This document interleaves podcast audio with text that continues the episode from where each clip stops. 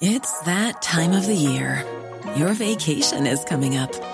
You can already hear the beach waves, feel the warm breeze, relax, and think about work. You really, really want it all to work out while you're away. Monday.com gives you and the team that peace of mind. When all work is on one platform and everyone's in sync, things just flow wherever you are. Tap the banner to go to Monday.com.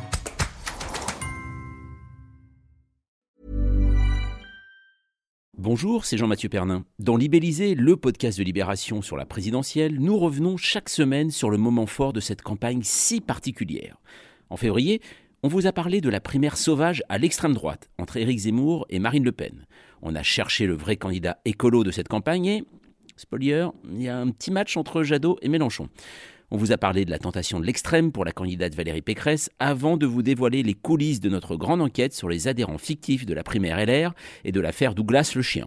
Si vous avez raté la campagne durant ce mois de février, on vous propose un rattrapage avec la compilation de nos épisodes du mois. On se retrouve jeudi prochain et les suivants jusqu'au deuxième tour. Bonne écoute Bonjour, je suis Jean-Mathieu Pernin. Bienvenue dans le tout premier épisode de Libellisé, le podcast de Libération qui vous raconte la présidentielle. Alors on a créé ce podcast avec une idée, y voir un peu plus clair dans cette course à l'Elysée. Oui, parce que le, le premier tour, c'est quand même dans moins de 80 jours. Alors avec les journalistes de la rédaction, on a envie de vous raconter chaque semaine cette élection si particulière, de vous en détailler les enjeux, de voir ce que les candidats ont dans le ventre, le tout eh bien assaisonné à l'esprit libération. Un bon podcast avant d'aller voter, c'est notre devise pour 2022. Et vous allez pouvoir même participer à ce projet. On vous dit comment, d'ailleurs, en description de ce podcast et au cours de ce premier épisode. Allez, on se lance? Ce week-end, Éric Zemmour et Marine Le Pen s'affrontent par meeting interposé, lui à Lille, elle à Reims, au moment où le Rassemblement national connaît quelques défections. Alors depuis le début de la campagne, le camp nationaliste se déchire avec des trahisons, des histoires de famille, des fantômes qui reviennent. Les adeptes du grand remplacement sont également fans eh du grand déchirement, mais au final, qui va gagner? Libellisé, premier épisode, extrême droite, la primaire sauvage. Alors on en parle de cette primaire sauvage avec Jonathan Boucher-Petersen. Salut. Salut. Alors euh, tu es donc rédacteur en chef euh, adjoint à la tête du service politique. C'est ta combienième campagne euh, présidentielle? Alors en tant que journaliste, c'est ma troisième campagne. En tant que citoyen, c'est ma cinquième élection. Très bien, voilà, avec toujours la même excitation. Avec une, une excitation intacte et un casting un peu inédit. Oui, c'est ça. Et on va en parler aussi avec Nicolas Massol. Salut à toi. Salut. Alors tu suis euh, l'extrême droite hein, pour euh, Libération, donc on peut dire que tu as un répertoire euh, assez fourni en la matière hein, dans ton téléphone. hein. J'irai pas jusqu'à dire que je suis un fafologue, mais euh, j'essaye de l'être. C'est une euh, voilà, c'est un beau mot fafologue. Alors justement, euh, Nicolas, juste au départ, pour beaucoup de gens, on se pose des questions. En ce moment, on voit des, on voit des tensions, des, camps nationalistes qui se déchirent. C'est quoi exactement l'ambiance actuellement dans les deux camps, hein, Zemmour et Le Pen? Bah, disons qu'il y a, euh, y a vraiment deux salles, deux ambiances. Quoi. Il y a une, euh, une ambiance d'excitation, euh, un peu jeune, un peu de gens qui se sentent plus, qui sont vraiment, qui marchent un peu sur les nuages, quoi, avec le tout matiné de, de, de pas mal de. Euh, euh, de, testostérone, de, jeunes quoi. Donc ça c'est vraiment chez Zemmour. Il y a vraiment ce côté euh, chez Zemmour de, euh, de masse militante, galvanisée, euh, jeune, beaucoup de jeunes hommes. Ça donne une ambiance comme ça un peu exaltée. Euh, les meetings sont remplis, euh, il y a énormément de monde, euh, donc il y a vraiment une idée de dynamique autour de Zemmour qui, n'y a pas du tout au RN. Au RN, euh, les déplacements de Marine Le Pen se font euh, de façon euh, beaucoup plus euh, euh, resserrée. Quoi. Euh, elle, voyage avec allez, euh, 5, 6, 7, euh, 10 personnes maximum. Euh, bon, c'est quand même plutôt, son équipe de campagne, c'est quand même plutôt euh, des gens qui ont un certain âge. Quoi. Euh, son directeur de campagne, il a une soixantaine d'années. Euh, son beau-frère, qui est vraiment le grand Manitou euh, de la stratégie, a aussi une soixantaine d'années. Donc ça, ça, ça respire pas le jeunisme euh, nationaliste. hein. Euh, mais, euh, mais voilà, quoi. C'est, c'est un petit peu de voilà. Pour, et on a un petit peu du mal à avoir des militants aussi euh, chez euh, ORN, quoi. Et Ce qui est marrant, c'est ce que tu euh, ce que tu dis là euh, aussi, euh, Jonathan, c'est qu'on a l'impression que avec des vieux thèmes, euh, Zemmour ringardise Le Pen. Ouais, c'est, mais en même temps, Zemmour, il est, c'est, un peu le candidat inespéré pour toute une part du camp nationaliste. C'est-à-dire que Marine Le Pen était dans une théorie et une stratégie de la dédiabolisation maintenant depuis plusieurs années, qui du coup était une façon d'amoindrir son discours et de moins jouer sur les passions. C'est-à-dire que l'idée qu'il y a une France qui est, qui est quand même nourrie à la haine, qui est, nourrie à la stigmatisation, qui, qui est décomplexée dans la façon de dire les choses et qui n'hésite pas à pointer le, bouc émissaire, ça, ça fait les, les, les belles heures de, Jean-Marie Le Pen, mais ça a clairement trouvé ses limites sur le plan électoral. Donc dans l'idée de Marine Le Pen, qui est clairement dans une conquête du pouvoir, l'idée de, voilà d'adoucir, d'arrondir, de masquer, tout ça ça, fait baisser la température et ça fait baisser l'intensité autour de sa, candidature. Ça lui a offert des scores que son père n'a jamais atteints. Et c'est vrai qu'il y, a une forme de, dichotomie parce que d'un côté on a cette exaltation dans les, dans les meetings d'Éric Zemmour et dans l'aéropage autour d'Éric Zemmour, et en même temps il était assez nettement décroché, même si on a le sentiment que rien n'est joué. Mais en tout cas la petite musique depuis maintenant euh, quelques semaines, euh, c'est qu'il y a elle qui joue clairement quelque chose pour le deuxième tour et lui qui joue clairement quelque chose pour son identité politique et son affirmation sur la scène politique. Donc il y a parfois même un effet loop qui est un peu trompeur entre euh, le dynamisme d'un côté et quelque chose d'un peu plus amorphe de l'autre. Euh, voilà, il n'empêche que jusqu'à preuve du contraire, on peut être démenti très vite parce que euh, la volatilité, les électeurs bougent, bougent très fort. Euh, mais en l'état, Marine Le Pen est devant, il faut, il faut le rappeler, et Éric Zemmour est derrière. Quand on regarde les, les chaînes d'infos, c'est pas toujours le sentiment qu'on a. Euh, Nicolas, l'ambiance des meetings aussi. Alors on se souvient du, là, il va, ce week-end, il va y avoir deux gros meetings. D'ailleurs, que Zemmour le fasse ce jour-là, c'est exprès, non? J'imagine samedi en face de, de Le Pen? Bah écoute, euh, oui, oui, même si eux disent que non. Eux disent euh, on fait des meetings, on fait des grands meetings une fois par mois, assez, ou alors assez des réunions publiques assez régulièrement, soit le vendredi, soit le samedi. Donc évidemment, il y a aucun, euh, y a aucun lien. Mais enfin bon, quand Marine Le Pen décide d'aller au Sable d'Olonne parce qu'il y a je ne sais quel statut de Saint-Michel qui risque d'être déboulonné, déboulonné, on va y arriver. Zemmour lui grille la priorité, il va avant elle. Enfin bon, c'est un spécialiste un petit peu de ça, quoi. Donc donc oui, effectivement, il y a une volonté d'écraser les deux milliers de militants euh, euh, marinistes qui en plus sont acheminés avec des cars gratuits. Donc euh, c'est vraiment, c'est on a vraiment raclé les fonds de tiroir. Et de l'autre côté, bah voilà, les Émoriens qui vont venir à entre 8 et 10 000 quoi. Oui c'est ça. Et, d'ailleurs dans l'ambiance dans les meetings, par exemple toi qui suis pour Libération, on se souvient que c'était pas toujours simple pour Libération de suivre les meetings du Front National. Aujourd'hui, est-ce que c'est simple pour un journaliste de Libération de suivre les meetings de Zemmour? Bah écoute, j'ai fait le meeting de Villepinte, donc mais alors le, le meeting de Villepinte, donc en décembre, il y avait, il y avait beaucoup de tensions quand même chez les jeunes, euh, les jeunes militants zémouriens qui, euh, comme je le disais un peu en introduction, euh, on sent un peu les bouffées d'hormones. c'est la première fois qu'ils se retrouvent, c'est souvent, souvent un primo engagement politique. ils sont galvanisés par la radicalité, donc oui, effectivement, c'était pas très agréable.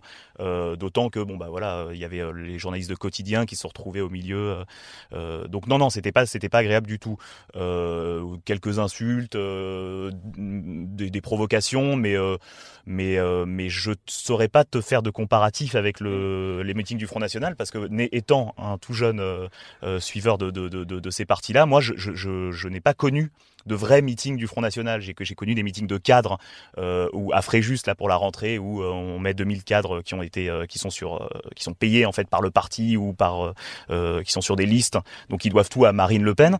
mais des vrais militants en meeting Front National qui, gueulent on est chez nous, ça je j'en ai pas connu. Non mais ça ressemble plus les meetings de Zemmour aujourd'hui. C'était en gros les premiers mai historiques de, des défilés de Le Penis. Toute cette jeunesse nationaliste adepte du coup de poing. le fait qu'il se soit transféré de Le Pen à Zemmour, ça change beaucoup l'ambiance et le rapport et le rapport à la presse. Euh, D'une certaine manière, le, les meetings de Zemmour dans le rapport à la presse, ça ressemble à ce qu'on a pu voir dans les manifs anti-vax ou anti-pass euh, autour de autour de Philippot, euh, avec effectivement le, le, les mots de collabo, les mots de cette, cette idée que que la presse est un ennemi, quoi. Nicolas, il y a vraiment une stratégie dans l'équipe de Marine Le Pen de cajoler les journalistes, c'est-à-dire que c'est et ça a quelques mois, hein, ça a trois quatre mois. Euh, moi, quand j'ai commencé, donc il y a il y a moins d'un an, c'était pas exactement comme ça, c'était un petit peu dur, on sentait un, la tension. Euh, là, l'équipe de Marine Le Pen nous cajole, quoi, vraiment. On a eu droit du cher ami, par exemple, quoi, qui était pas vraiment ça, quoi. Alors que c'est vrai que quand on suivait, voilà, le fait, l'émetteur Libération, quand on posait une question, on était déjà flingué euh, et elle, et elle, se posait plutôt la question de savoir comment elle allait avoir la petite répartie euh, un peu humiliante devant devant le reste des collègues. Là aujourd'hui, il y a quelque chose de, mais c'est l'éleveuse de chat, c'est euh, euh, la femme blessée, c'est euh, sœur sourire. Enfin voilà, c'est toute la stratégie de Marine Le Pen aujourd'hui. Il y a une chose aussi qu'on a un peu de mal à comprendre, euh, Nicolas, c'est euh, quand on regarde Éric Zemmour, là on a assisté à quelques ralliements. Alors c'est pas forcément les gens les plus médiatiques, mais c'est des prises qui embêtent Marine Le Pen, on le voit en, ce moment. Euh, pourquoi finalement ces gens se rallient juste hein, dans la technique politique? Pourquoi ils se rallient au moment où Zemmour est plus bas dans les sondages qu'à l'automne où il était plus haut? Euh, bah, C'est une bonne question. Euh, la réponse euh, est sans doute à chercher dans l'après, quoi. C'est-à-dire que ces gens-là ont acté la défaite de leur camp, c'est-à-dire de l'extrême droite. personne ne peut croire que Marine Le Pen ne gagnera. ce qu'elle peut espérer faire de mieux, c'est de perdre à euh, entre 40 et 45% Ça, c'est un peu le rêve. Ce serait une, sortie euh, honorable. Euh, de même, chez Zemmour, bah, maintenant qu'il stagne entre 10 et 12% on n'espère pas. Donc, en fait, la question, c'est qu'est-ce qu'on fait ensuite Mais juste pour répondre sur ça, Éric Zemmour, dans un premier temps, c'est le jaillissement de l'homme providentiel. C'est le jaillissement d'un homme qui décide de prendre ses responsabilités. Son principal argument pour dire, pour justifier sa candidature, c'était de dire de toute façon, tout le monde sait qu'elle ne peut pas gagner. Elle, Marine Le Pen.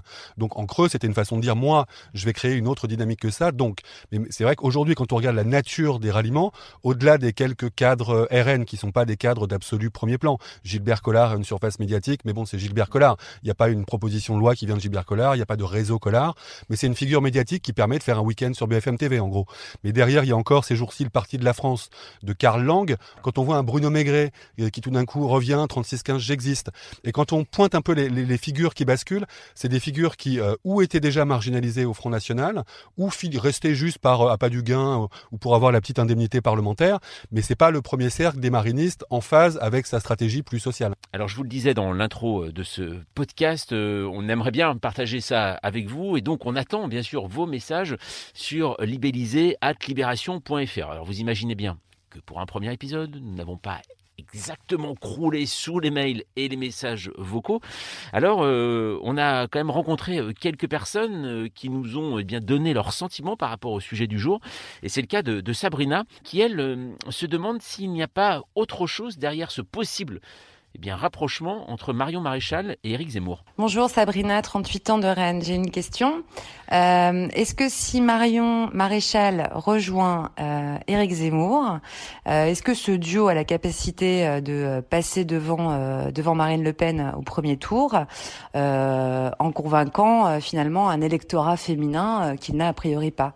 Voilà, alors on a entendu à l'instant là Sabrina. à ton avis, Nicolas, est-ce que L'une des épines aujourd'hui dans le pied euh, d'Éric Zemmour, c'est le fait qu'il n'imprime pas du tout auprès des femmes et qu'il a eu en effet en plus des, déclarations euh, assez outrageantes.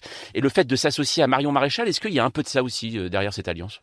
Personnellement, je pense pas, mais après là c'est un avis personnel. Marion Maréchal, c'est quand même quelqu'un qui qui est très identifié à l'extrême droite plutôt catholique. Vous voyez, c'est le genre d'extrême droite qui n'a jamais vraiment apprécié la loi Veil sur l'avortement, qui est plutôt voilà sur des conceptions assez traditionnalistes de la famille. Donc euh, voilà, donc euh, le, certes, euh, le fait que Marine Le Pen est vraiment comblé en disant le gender gap, hein, le, fait que moins de femmes votaient pour l'extrême droite que, que d'hommes, vient à la fois certes bah de, voilà du statut de femme de Marine Le Pen, mais aussi quand même d'un programme, d'une posture de moi candidate du Rassemblement national, je, je protège les femmes contre les menaces qu'elle qu'elle désigne comme étant le harcèlement de rue, etc. Ce genre de choses, quoi. Marine Le Pen, euh, Marion Maréchal, pardon, elle, a quitté la scène politique en gros en, 2019, et à l'époque, elle était quand même une personnalité euh, euh, très très scrutée et très commentée par les sondages, et on se rendait compte que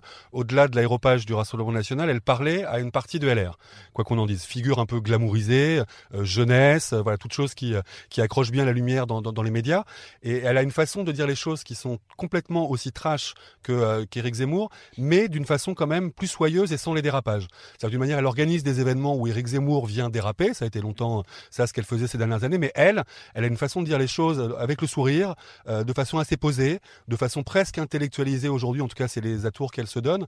Mais il n'y a pas cette espèce de virilisme qu'on entend parfois chez Zemmour ou chez certains de ses, partisans.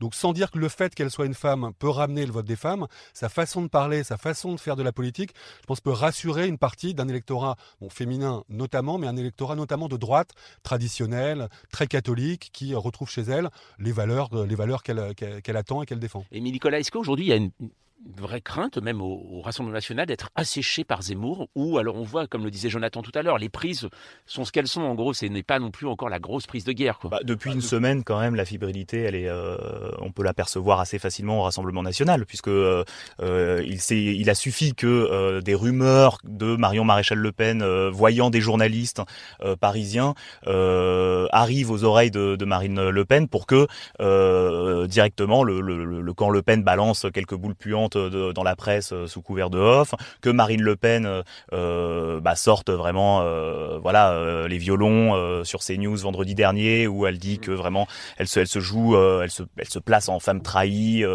qui a élevé sa, sa nièce qui maintenant enfin l'a trahi que c'est très dur etc ce qui est évidemment une partition quand on sait la dureté avec laquelle Marine Le Pen a traité sa nièce lorsqu'elle était au parti. Euh, c'est génial parce que tu en parles exactement comme euh, Succession en fait. Hein. C'est la série Succession là en fait, hein, véritablement. C'est vraiment un jeu de rôle parce que et il y avait sûrement d'ailleurs, euh, on peut pas complètement nier qu'il que ce soit un moment familial un peu un peu compliqué, mais mais j'allais dire Marine Le Pen, elle est d'une, elle a été d'une dureté dans la gestion de ce parti. elle a purgé, comme on disait, l'ensemble des proches de, Marion Maréchal dès que Marion Maréchal a un peu quitté la scène politique. Et si Marion Maréchal est partie à l'époque, c'est pas juste parce qu'elle avait envie d'ouvrir une école ou de vivre sa vie ou de d'aller dans le privé. C'est que clairement, elle ne trouvait plus sa place, elle n'avait pas de communication avec euh, Marine Le Pen, et Marine Le Pen finissait presque par la considérer comme un problème. Donc c'est vrai qu'aujourd'hui, dans la séquence, on a l'impression que c'est euh, euh, voilà l'histoire de famille en plein jour, et ça nous ramène aux tensions qu'il y a pu y avoir entre Marine Le Pen et son père. Donc il y a toujours un, côté Dallas de, la politique, mais derrière ça, il y a, des lignes politiques qui sont vraiment très différentes, et il y a une humanité qui est quand même très absente des relations politiques, même au sein de la famille Le Pen. Une chose, Nicolas, on, a vu euh, alors le patriarche, puisqu'on est dans cette histoire de famille, euh, Jean-Marie Le Pen appelé euh, Marine Le Pen et aussi Marion Maréchal à venir déjeuner, tirer les rois hein, chez lui. bon, finalement, il n'y a que Marine hein, qui est allée. c'est encore un poids, Jean-Marie Le Pen ou pas? Est-ce qu'on t'en parle, toi, quand tu vas dans des, meetings, quand tu, rencontres les électeurs du Rassemblement national? Non, non. Non, objectivement, la majorité des gens que je rencontre, c'est quand même un vieux monsieur, hein, il a plus de 90 ans, euh, sa parole, il a, il a, il a, il conserve une forme de euh, pouvoir de nuisance, mais un petit peu à la marge, quoi. C'est-à-dire que euh, il a fait une déclaration dans Le Monde en septembre qui a un petit peu agacé. Euh, il a, euh, en gros il disait que bon bah voilà, il penchait plutôt pour Zemmour, euh, que ça l'intéressait. Euh, ensuite, il a fait une interview dans le Télégramme en décembre où il a plutôt dit que bon bah finalement Zemmour était trop radical. là maintenant, bon voilà. Euh, franchement, c'est un vieux monsieur. Euh, euh, je pense pas qu'il, symboliquement peut-être, mais euh, non, c'est plus. C'est non, il se, fantasme en, vieux sage de l'extrême droite. Et c'est vrai quand on voit le, dynamisme électoral qu'il y a avec Zemmour plus Le Pen, c'est vrai que ça représente un poids inédit sur la scène politique française. Donc c'est vrai que voir les trains passer tout en étant, j'allais dire, au garage, c'est, compliqué. Du côté de Marine Le Pen, c'est plus un boulet que quelqu'un qui a du poids. Hein, ça faut pas se, se mentir. Ça fait longtemps qu'elle a mis beaucoup, beaucoup, beaucoup de temps à tourner la page le changement de nom du parti était un peu le point final de, de ce psychodrame.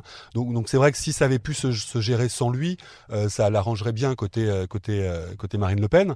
après, j'arrive, ce qu'on a du mal à mesurer, c'est est-ce que pour Éric Zemmour, ce serait vraiment quelque chose de positif si tout d'un coup Jean-Marie Le Pen disait c'est l'homme qu'il faut à la France? C'est même pas sûr, parce que Éric Zemmour, sa, promesse, c'est pas tant d'être sur le noyau rabougri de l'extrême droite nationaliste, qui est globalement ce qu'il arrive à, fédérer aujourd'hui avec, quelques éléments en plus mais c'est vraiment d'aller faire l'union des droites. Sa promesse et euh, ce qui fait fantasmer Marion Maréchal, c'est ça. Donc c'est vrai pour aller séduire un électorat LR, il n'y a pas plus repoussoir que Jean-Marie Le Pen. Ils n'ont pas beaucoup de principes, l'électorat LR aujourd'hui. Ils sont beaucoup radicalisés, euh, sciotisés, tout ce qu'on veut.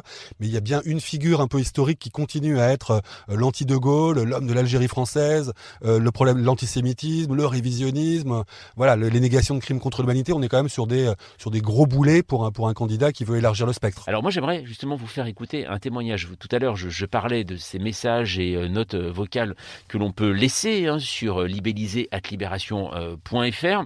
Alors en attendant hein, d'en avoir eh des milliers, des millions, des tonnes en tout cas de ces témoignages, on en a récupéré un, et c'est celui de Sophia. Elle habite Béziers et vous allez voir ce qu'elle dit, elle, c'est assez concret. Bonjour, je m'appelle Sophia et je vis à Béziers, qui comme chacun le sait est une terre du Rassemblement national. Je fais partie des quelques citoyens de gauche dans cette ville. Je vois depuis plusieurs années les gens dire euh, laissons l'extrême droite à l'épreuve du pouvoir et puis de toute façon ils n'y résisteront pas.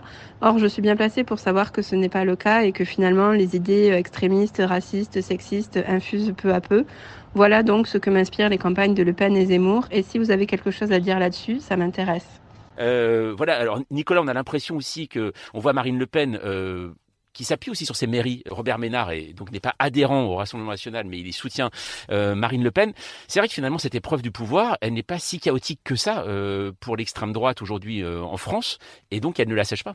Donc en fait, alors que euh, dans les années, on va dire 90, euh, à l'époque où le Front National découvrait le pouvoir municipal, euh, avec l'intention de, vraiment de, de, de, comment dire d'appliquer leur programme préférence nationale, racisme institutionnel, etc. Là, le, le, le, pari du Rassemblement national depuis 2014, depuis qu'il regagne des mairies, en fait, c'est de les gagner plutôt avec un truc de, divers droite slash extrême droite plutôt que vraiment une, une, une étiquette conquérante de attention, nous on va faire la reconquista à la zémourienne. Mm. Donc en fait, un type comme euh, Robert Ménard, euh, euh, lui, effectivement, il a nettoyé le centre-ville au sens où il a vraiment essayé de, de, de, de, rénover le centre-ville, etc.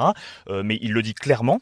Il le dit clairement aujourd'hui que les provocations qu'il faisait il y a quelques années, euh, il les ferait plus maintenant. juste une, une, dernière chose, Nicolas, quand on a fréquenté les meetings, a fréquenté les militants, et notamment Éric Zemmour, qui est donc le personnage qu'on connaît le moins, même si on, enfin, on le connaît en tant que journaliste, mais en tant que personnalité. C'est quoi le rapport des militants avec Eric Zemmour? Lui s'imagine comme euh, un homme providentiel? Est-ce qu'il l'imagine vraiment un homme providentiel?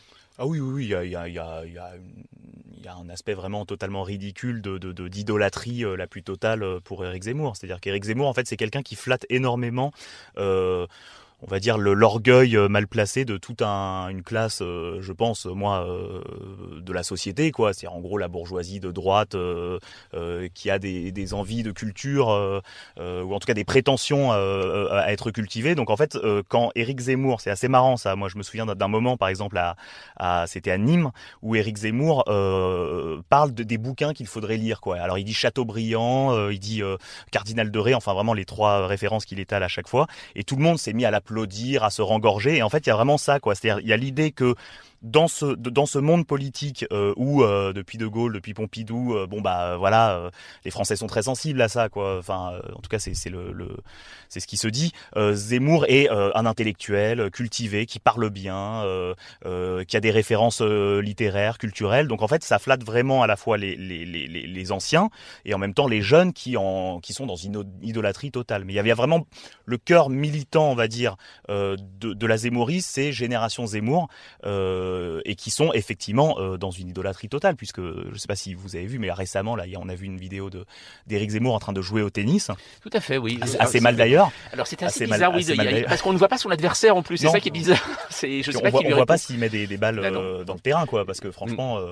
Enfin bon. C'était une vidéo en effet diffusée sur le compte hein, de Reconquête, notamment sur YouTube et sur les réseaux sociaux. et donc par contre, j'ai appris un, terme avec toi, Nicolas, c'est la Zémourie, c'est ça on dit la Zémourie Oui, alors la Zémourie, la, Le Penny, c'est peut-être que.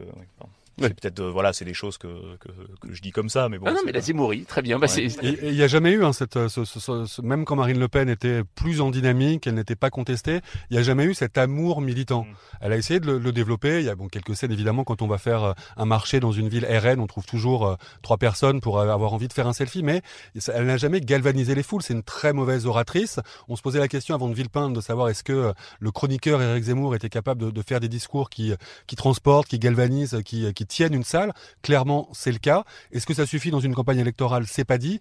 Mais c'est vrai que la, folie qu'il y avait autour de Macron hein, euh, la dernière fois avec voilà ce personnage qui débarque, qui euh, qui fait envie, en tout cas une partie de l'électorat, lui retrouve ça. Donc c'est sur des credos euh, de haine hein, et, beaucoup moins de, de progressisme ou de, valeurs positives. Mais mais voilà, il y a, y a quelque chose de l'ordre du, du réveil français qui qui s'incarne par ce personnage-là. C'est un réveil très franchouillard et assez faussement lettré, mais mais pour l'instant ça, marche. Voilà, même son slogan, c'est ça qui est marrant, Impossible n'est pas français, c'est quand même un film avec Pierre Mondy. Euh, voilà, c'est ça qui est assez étonnant des années 70. Alors justement, on parlait de Pierre Mondy, c'est un peu la culture aussi, Pierre Mondy. Pour conclure euh, cet épisode, bah, en fait, chaque semaine, on va vous recommander euh, eh bien un livre, un film, un disque à écouter en fonction bah, de la thématique. Alors, moi, cette semaine, j'ai envie de vous recommander un documentaire, un docu qui s'intitule Steve Bannon, le grand manipulateur. Alors, il est disponible en VOD hein, sur YouTube. Et c'est en fait, c'est une réalisatrice, Alison Kaliman, qui suit le gourou de l'extrême droite américaine en Europe. Euh, avec un projet en fait unir les populistes. Et alors c'est bizarre parce qu'au casting on retrouve euh, un certain euh, Louis Alliot et ça rappelle même un certain discours actuel. What did I just watch? Are you now consulting for the National Rally Party? In your point. Some of the people you're doing business with here in Europe are connected to neo-fascism. Energizing hate, hate black people, hate Muslims is not right. Et d'ailleurs, euh, je crois, euh, Jérôme Rivière, c'est. euh, Ouais, c'est ce que je disais. Jérôme Rivière, c'était lui qui avait fait le go-between à l'époque pour la rencontre. Mais clairement, voilà, c'est ça, ça, ça- on voit bien que ce qui s'inscrit dans la, la logique Trump ou la logique Bannon, elle est beaucoup plus du côté, euh, du côté Zemmour que du, que du côté Le Pen. Ouais, c'est ça. Donc ça, c'est c'est à regarder. Alors pourquoi pas une BD Moi, j'en ai repéré une. C'est la présidente, hein, qui est signée François Durper et Farid Boudjelal, qui imagine l'arrivée de Marine Le Pen à l'Élysée. Bon. Et pour la musique, bah, pour les Le Pen, c'est normal. Hein, Sister Sledge avec We Are Family.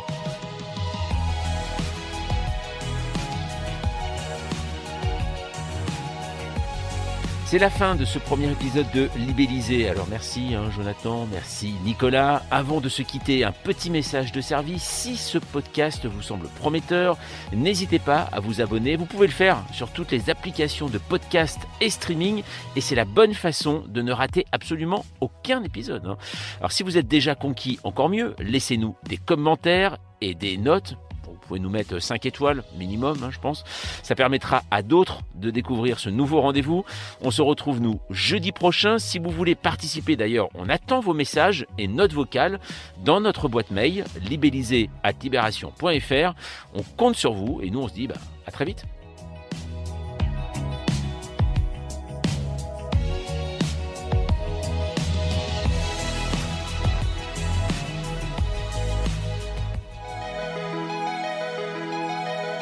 Bonjour, je suis Jean-Mathieu Pernin. Bienvenue dans Libellisé, le podcast de Libération qui vous raconte la présidentielle. Alors déjà, un grand merci pour vos retours et commentaires concernant le premier épisode. Il nous aide à avancer, à construire, à améliorer ce programme. D'ailleurs, n'hésitez pas à nous laisser vos messages sur libellisé@libération.fr. Notre devise un citoyen content d'aller aux urnes, c'est un citoyen qui a écouté un bon podcast est encore valable cette semaine. Alors, on y retourne? C'est parti.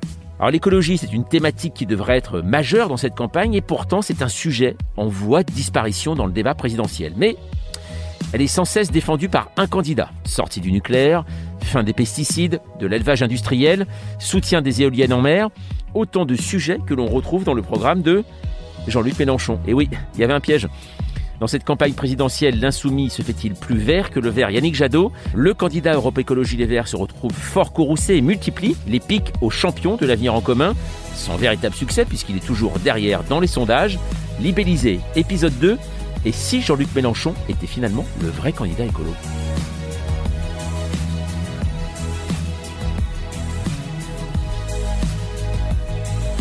Alors on va en parler notamment avec euh, Charlotte Belaïch. Salut. Salut. Alors pour Libération, donc euh, tu suis euh, la gauche, hein, et notamment tu as interviewé récemment Yannick Jadot. Alors tu es la bonne personne pour ce podcast. C'est quoi actuellement l'ambiance chez les Verts et autour de Jadot? Euh, bah, je dirais qu'ils sont moins désespérés que ce qui devrait l'être ou pourrait l'être. Euh, et je crois ils répètent tous que au bout d'un moment leur constance paiera, euh, qui répètent les mêmes choses, qui sont qui qu'à force de dire que c'est l'écologie euh, qui qui doit primer, euh, ça va prendre. Et je crois qu'ils y croient vraiment quelque part. Ça veut pas dire qu'ils se disent qu'ils vont gagner, mais il y a aussi l'idée qu'en fait ils peuvent forcément faire que mieux quoi. C'est ça. Alors, on va également en parler avec Rachid Larège. Salut. Salut. Alors, tu es journaliste politique, toi aussi, tu, tu suis la gauche, tu connais très bien aussi euh, la France euh, insoumise. Dans le camp Mélenchon, on estime maintenant être plus écolo que Jadot pas? Non, on se dit pas qu'on est plus écolo que, Yannick Jadot. On se dit écolo, on assume être écolo, et ils assument, ils disent pas qu'on est plus écolo que, Jadot. Ils disent aux électeurs, Jadot est écolo, nous aussi, nous sommes écolos, et euh, il y a une sorte de concurrence qui se fait sur la manière de parler, sur la manière de, prendre le pouvoir, mais sur l'écologie, ils disent pas que Yannick Jadot n'est pas écolo. C'est ça. Mais alors, clairement, est-ce qu'on peut dire aujourd'hui euh, qu'il y a une, une sorte d'OPA de la part de Jean-Luc Mélenchon sur l'écologie politique Je pense pas. Donc, si on, on regarde Mélenchon, Mélenchon a passé de très très longues années au PS. Le PS, l'écologie, c'était un truc un peu euh, folklorique. Mais très vite, il a compris, à la fin des années 90, que l'écologie était en train de devenir une sorte de, de thème central. Il l'a compris très vite. Et lorsqu'il quitte le PS en 2008 pour créer un parti qui s'appelle le Parti de gauche, là, Mélenchon, dans ce programme, introduit l'écologie. Très vite. Il en fait un- une pièce importante. Et je dirais que Mélenchon, si on joue sur les mots, est en transition écologique. Il est sans cesse en transition. Il apprend, encore aujourd'hui. Donc l'écologie chez lui c'est central dans ce programme, il en parle tout le temps et tout. Il est partout, c'est pas c'est pas une ligne du programme. Dans sa vision globale de son programme, l'écologie est centrale. Est-ce que c'est propre à cette campagne, euh, cette tension qu'il peut y avoir entre Yannick Jadot et, euh, Jean-Luc Mélenchon, ou alors les Insoumis et les Verts, c'est tendu depuis longtemps entre Moi, je dirais pas qu'il y a une tension en particulier en ce moment entre les deux. On sent qu'il y a une concurrence, et cette concurrence, pour toi, elle est plutôt dans un bon esprit, si on peut dire ça comme ça, ou euh, véritablement il y a une concurrence aujourd'hui à gauche sur l'écologie politique? Je dirais qu'elle est bon esprit, ouais. parce que Jadot pourrait dire euh, comme beaucoup d'écolos, euh, que Mélenchon n'est pas vraiment un écolo, qu'il reste euh, complètement formaté par le logiciel productiviste des socialistes, et qu'en fait c'est dans les moments vraiment révélateurs, il retourne à ça, genre les gilets jaunes.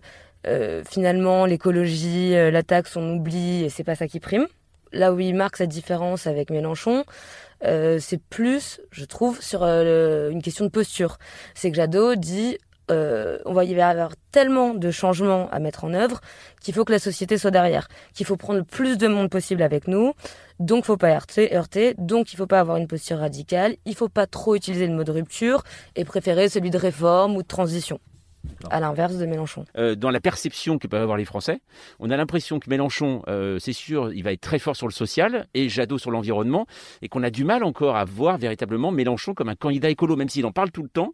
C'est pas forcément la perception qu'on en a. Mais ce qui est marrant, c'est qu'à l'inverse, on a encore du mal à voir Jadot comme un le candidat. Euh, comme un candidat social. Pourtant, il parle beaucoup de social depuis le début Moi, de la campagne. Quand il parle, dans, même en, en, médias, dans ces médias, il parle souvent d'écologie. Nous, on le voit, on le croise en interview.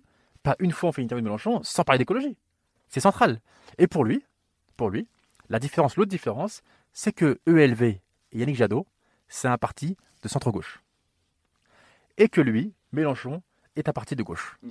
Radical. Mais alors, juste pour euh, le petit côté euh, people, euh, ils se connaissent les deux, ils s'apprécient, on sait comment, comment ils se comportent un peu dans le privé ou pas?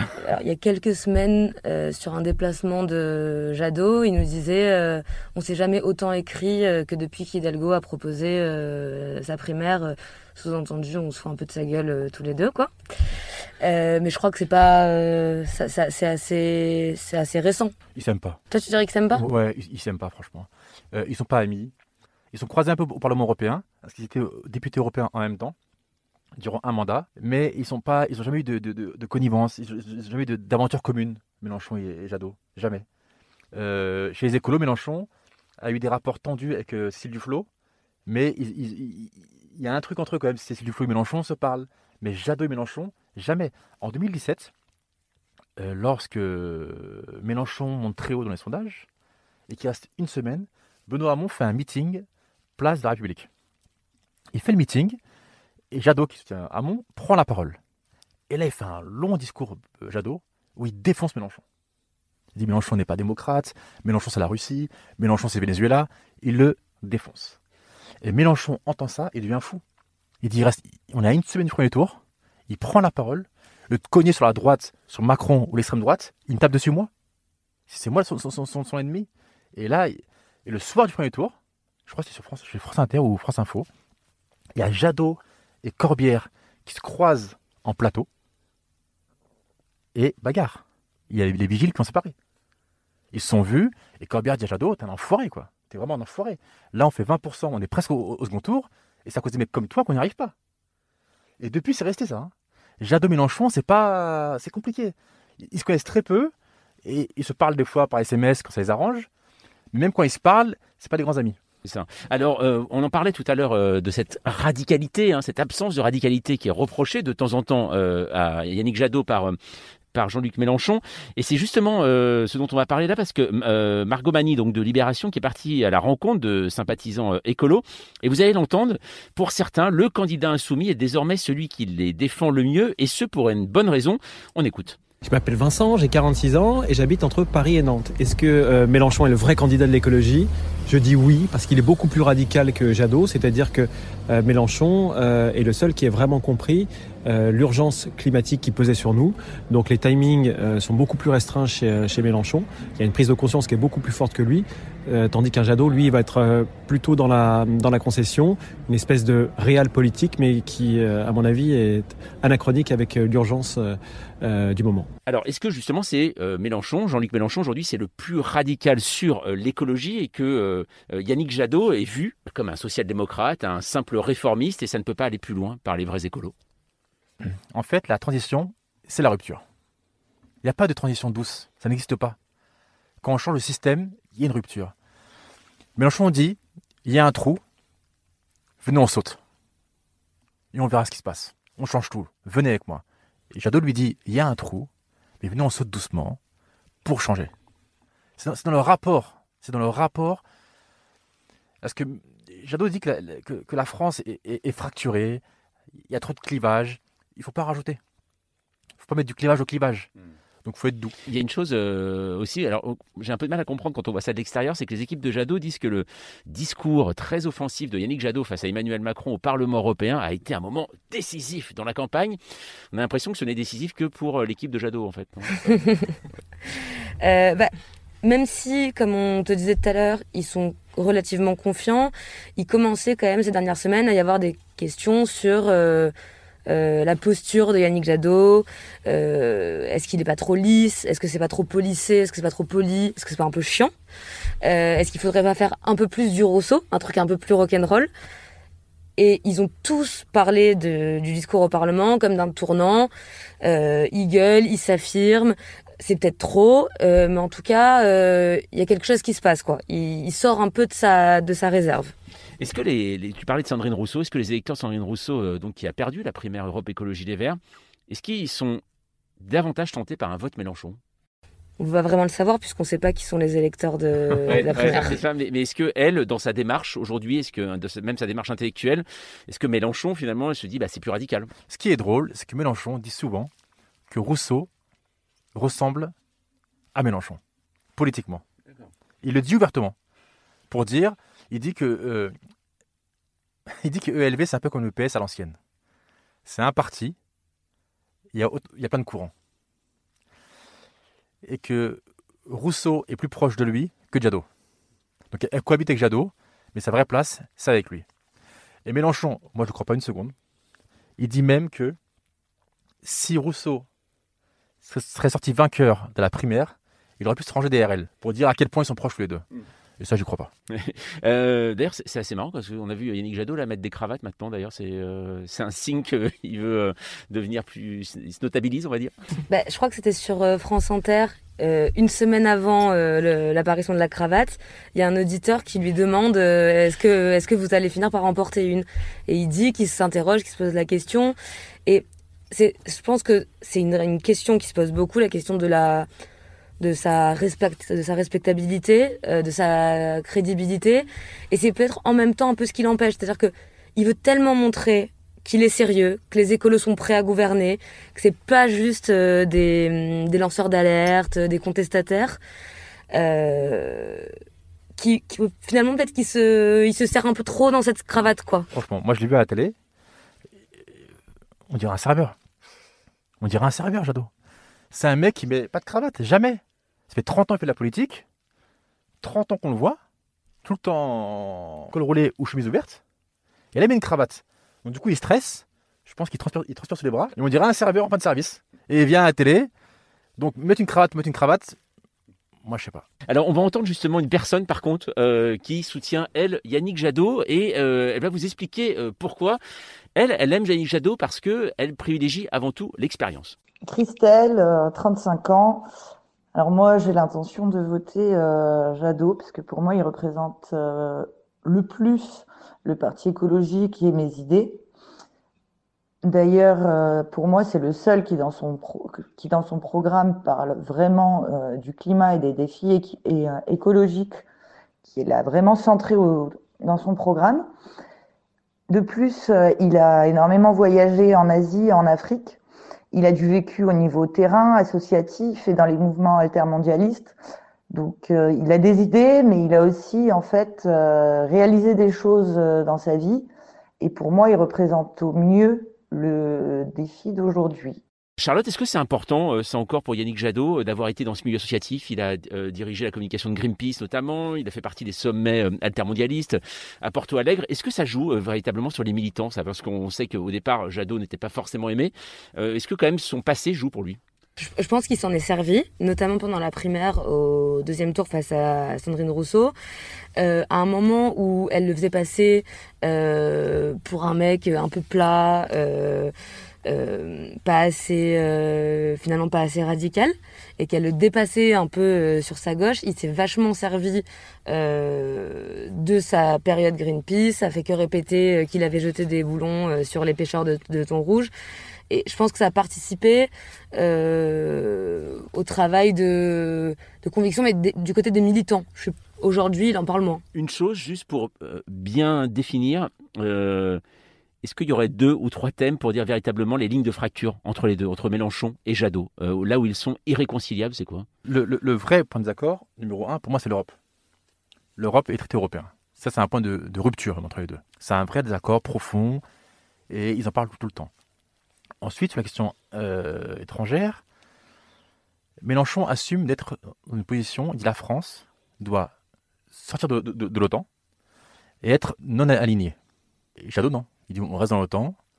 Et il dit et Moscou, on est ennemi. Pékin, on est ennemi. Et États-Unis, on est amis. Et Mélenchon dit nous, nous, non, on est amis avec personne. Euh, juste une dernière question, alors c'est la, plus compliquée, hein, forcément, je la garde pour la fin.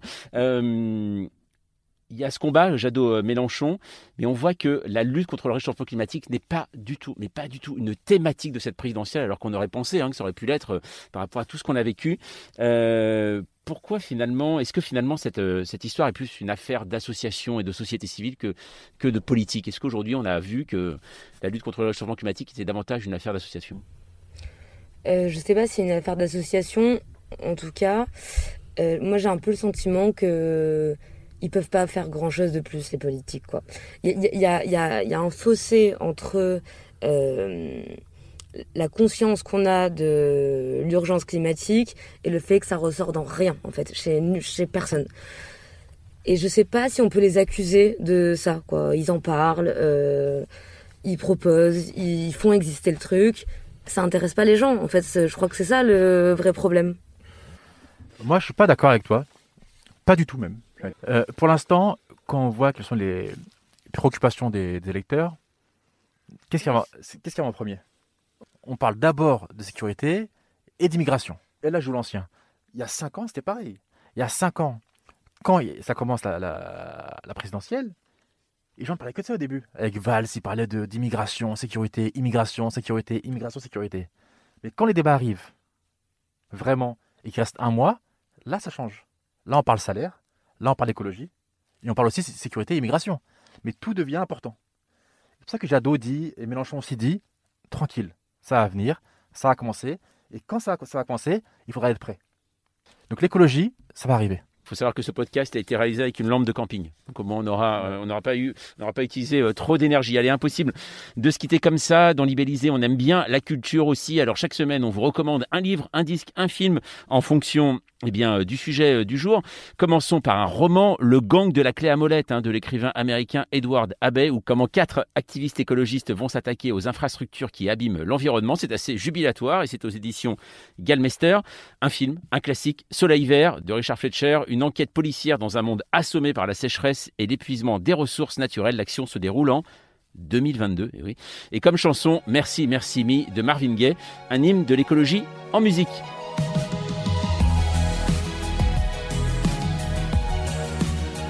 C'est la fin de ce deuxième épisode de Libellisé. Merci Charlotte, merci Rachid.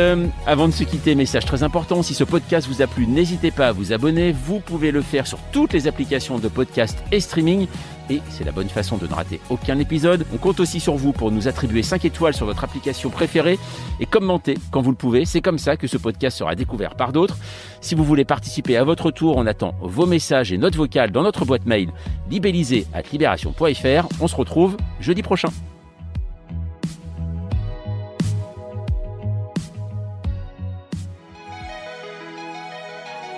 Bonjour, je suis Jean-Mathieu Pernin. Bienvenue dans Libellisé, le podcast de Libération qui vous raconte la présidentielle.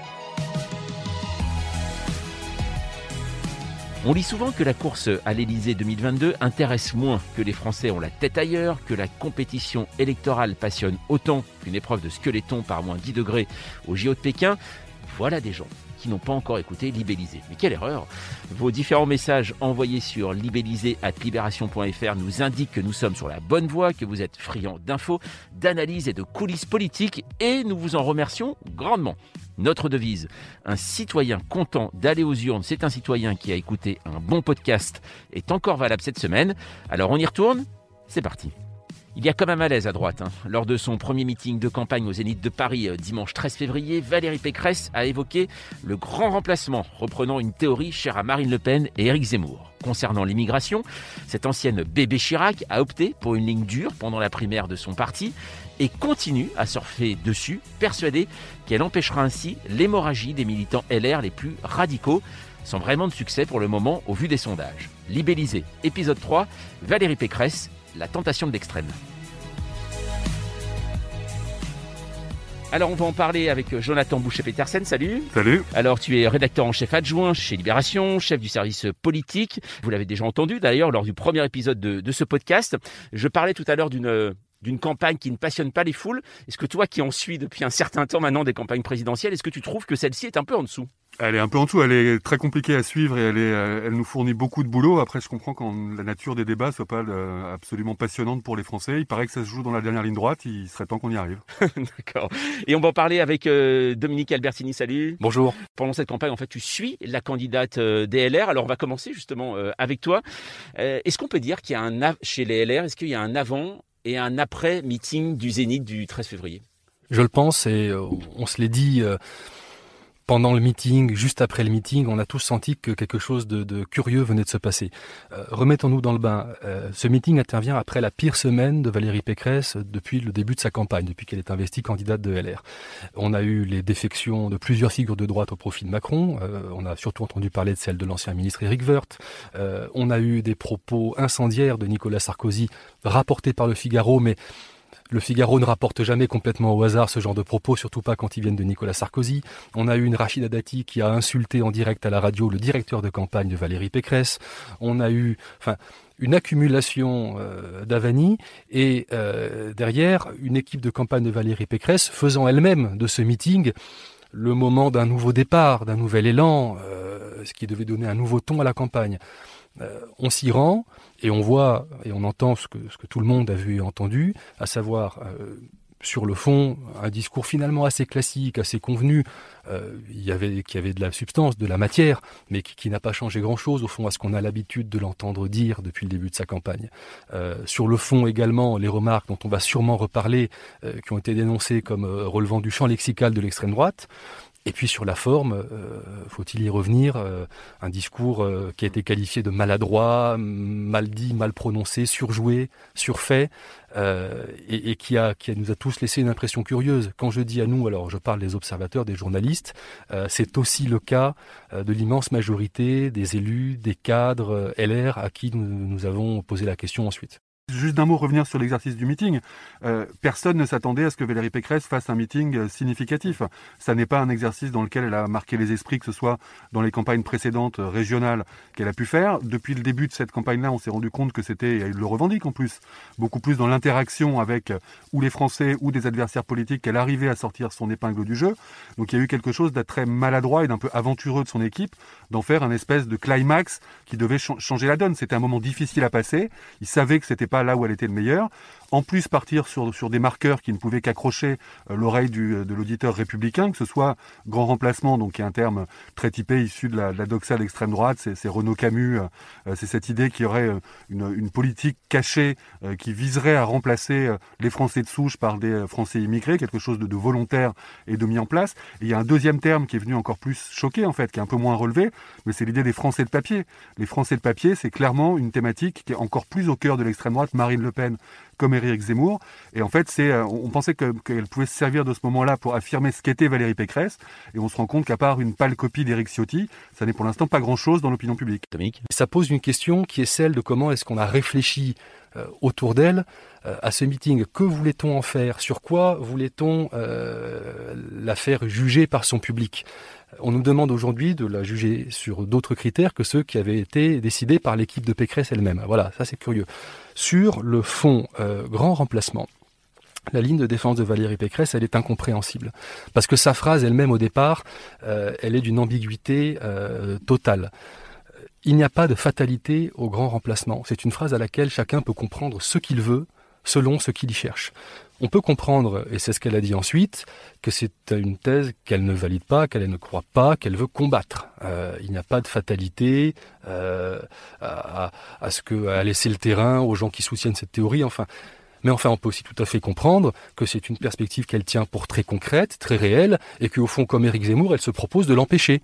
Bah, si on transpose cette phrase en disant il n'y a pas de fatalité au réchauffement climatique, euh, a priori, c'est qu'on considère que le réchauffement climatique est une réalité, mais qu'il y a des moyens d'action dans la politique publique pour euh, en limiter ses effets. Mmh. Donc de fait, ça ne peut être compris que comme une validation. Et donc là, euh, voilà, on, est au cœur de, du problème fondamental de la campagne Pécresse, qui est, qui, son ambiguïté. Ça veut dire que elle laisse, euh, elle laisse entendre, elle suggère euh, des choses qui sont censées parler à une frange de la droite ou à une autre, et on a l'impression qu'elle oscille en permanence entre ces deux pôles, mais sans jamais donner une définition exacte de ce qu'elle est elle et de ce à quoi elle croit. Mais alors, pourquoi elle fait ça, Valérie Pécresse? Parce qu'on la connaît bien, Valérie Pécresse. On a, on l'a souvent définie comme une bébé Chirac. A même dit qu'elle pouvait être Premier ministre d'Emmanuel Macron. Et là, depuis les primaires, elle vire clairement euh, sur la droite avec un discours très très radical sur l'immigration, voire la sécurité. Pourquoi elle fait ça?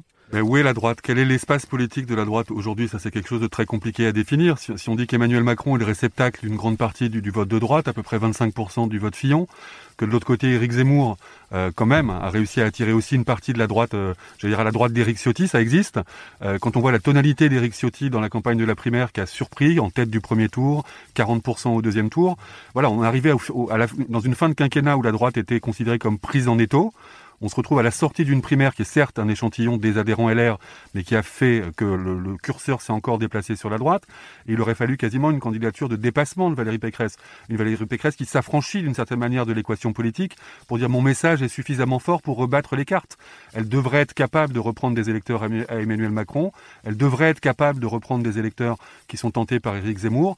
Elle ne devrait pas se comporter comme étant sous la pression d'une droitisation que par ailleurs, dans les discours, elle a plutôt tendance à à, regretter. Bébé Chirac, c'est, dire, c'est un label qui était, qui a longtemps été porteur à droite. Ça voulait dire qu'elle a eu de l'expérience, qu'elle vient de loin et que un des grands hommes de la droite l'a considéré comme crédible très tôt.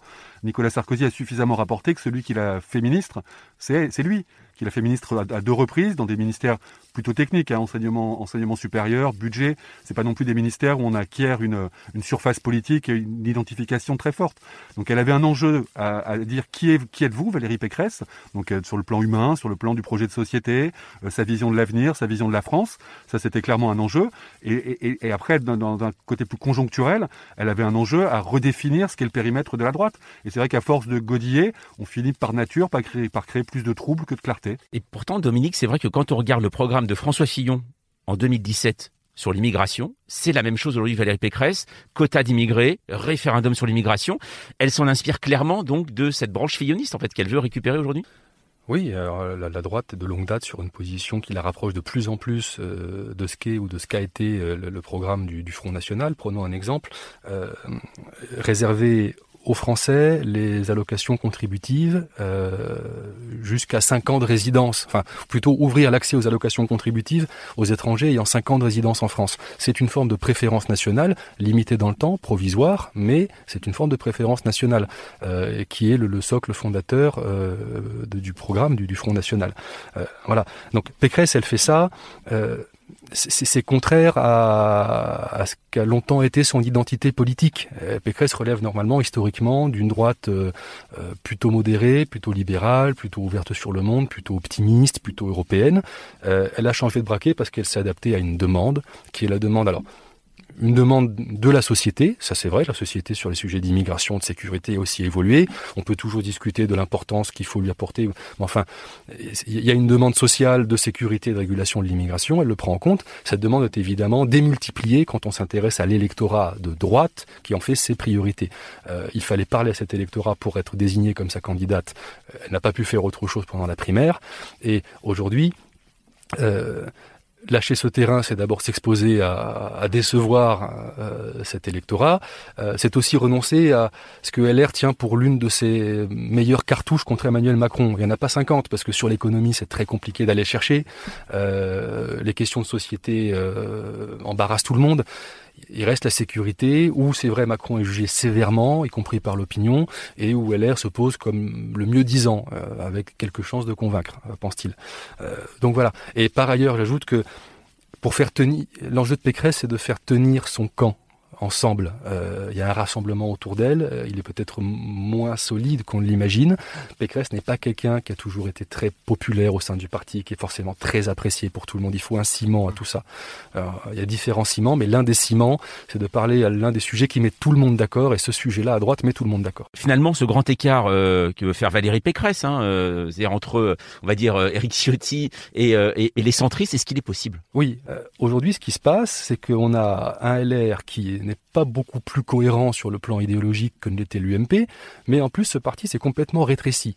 Euh, il s'est rétréci électoralement, et en plus il a vu apparaître de chacun à chacun de ses côtés, sur ses marges, euh, deux forces électorales euh, très puissantes et qui deviennent électoralement crédibles. Vous avez d'un côté le macronisme libéral et européen pour les, modérés, et vous avez de l'autre. Alors, le Front National n'a jamais été vraiment une option. Il y a des passages de la droite au FN, mais c'est marginal euh, pour toute une série de raisons. Mais maintenant, vous avez Éric Zemmour. Éric Zemmour est quelqu'un qui évolue dans les, dans les cercles, dans les milieux de la, la, la droite depuis des années. Ces gens-là ont une connaissance personnelle d'Éric Zemmour. C'est quelqu'un qu'ils ont fréquenté, avec qui ils ont déjeuné, avec qui ils ont discuté ou débattu. C'est pour ça qu'ils ont eu beaucoup de mal à le désigner dès le départ comme un homme d'extrême droite. Aujourd'hui, ils y viennent, mais très doucement. D'autant plus que électoralement, euh, on ne sait pas encore où ça va aller, mais il semblerait qu'il devienne un, débouché euh, qu'on peut regarder avec intérêt. Donc voilà, un parti qui n'est pas cohérent sur le plan idéologique peut tenir tant qu'il est hégémonique et qu'il n'y a pas d'alternative à côté de lui. Lorsqu'il se rétrécit, lorsque les perspectives de victoire, de débouchés électoraux et donc professionnels euh, et d'exercer le pouvoir euh, disparaissent et qu'apparaissent aux marges des pôles d'attraction, euh, là la situation devient très compliquée. Éric Zemmour, avec cette espèce de, vernis intellectuel, de, vernis historique, plus d'habitus quand même beaucoup plus au, cœur de la droite, euh, bah, effectivement arrive à être un réceptacle, non pas pour des cadres LR, parce que les, électeurs bougent toujours euh, avant leurs leur dirigeants, mais pour une partie de l'électorat, il y a quand même 25% des électeurs de François Fillon qui votent sans complexe pour Éric Zemmour aujourd'hui. Alors, je voudrais vous faire écouter euh, bah, une réaction. J'ai pu rencontrer une personne, il s'appelle Mickaël, il est sympathisant LR, et lui, bah, il s'inquiète un petit peu hein, sur le devenir de, de cette candidate, Valérie Pécresse. Et vous allez l'entendre, clairement, lui, il pose la question du devenir du parti. Oui, bonjour, Michael, 43 ans, Paris.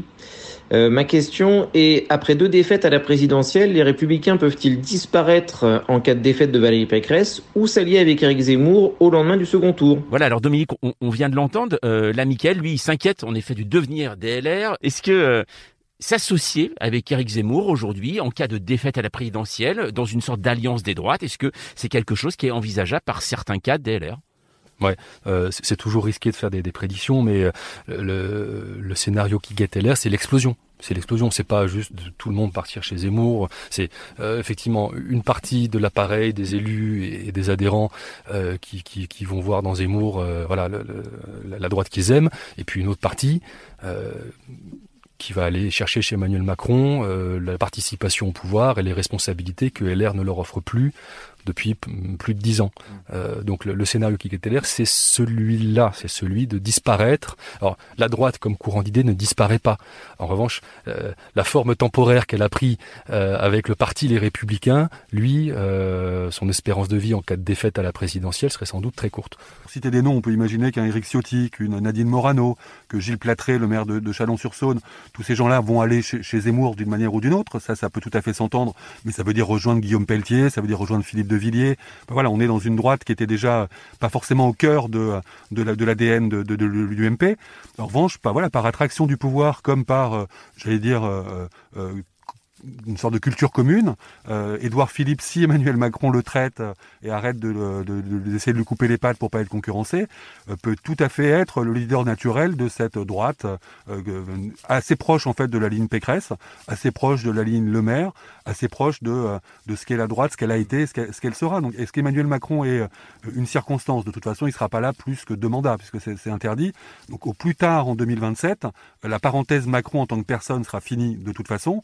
Et Philippe, il a clairement l'intention de prendre la main sur, un, l'héritage du macronisme, deux, les restes de LR, qui a toutes les chances de sortir en très mauvais état de la prochaine présidentielle. Un débouché possible, hein, je dis bien que possible en cas de défaite de LR, c'est une espèce d'archipélisation où vous verriez des gens partir chez Macron, des gens partir chez Zemmour, et puis peut-être euh, au milieu euh, des gens monter leur propre boutique. Euh, on pourrait imaginer une, petite formation, la France des territoires avec Xavier Bertrand. Je fais des hypothèses, hein, évidemment. On pourrait imaginer la droite sociale, la droite ceci cela, et, avec une espèce donc de, de no man's land entre le macronisme et les et, la radicalité zémourienne occupée par ces, petites formations qui, qui, euh, qui essaieraient de, survivre et d'agglomérer autour d'elle. Euh, une chose, euh, tu en as parlé tout à l'heure, il y a quand même, on le voit, là, si ce terme de grand remplacement est revenu et même est arrivé vraiment dans des réflexions de beaucoup de gens aujourd'hui, alors que rappelons-la, c'est quand même une théorie du complot, hein, c'est véritablement c'est l'équivalent de la Terre plate pour les gens xénophobes pourquoi aujourd'hui il y a une radicalisation au sein de la société française autour de ce sujet, véritablement, euh, l'immigration? Bah, C'est étonnant parce que c'est une radicalisation, en tout cas une, une, demande de régulation, en tout cas qui, qui, qui touche pas que la droite et, l'extrême droite. On se rend compte que même quand on sonde un certain nombre d'électeurs de gauche, euh, l'idée que c'est que cette politique-là n'est plus vraiment contrôlée, ou en tout cas qu'elle est plus lisible, que euh, les critères sont plus suffisamment sur la table. Après, les moments de crise sont toujours quand même des moments où on a tendance à se dire les nôtres avant les autres, qui est un des credo du Rassemblement national depuis longtemps. Donc, donc c'est pas tant euh, l'idée que euh, l'immigration c'est fini, euh, c'est que l'immigration elle doit être utile.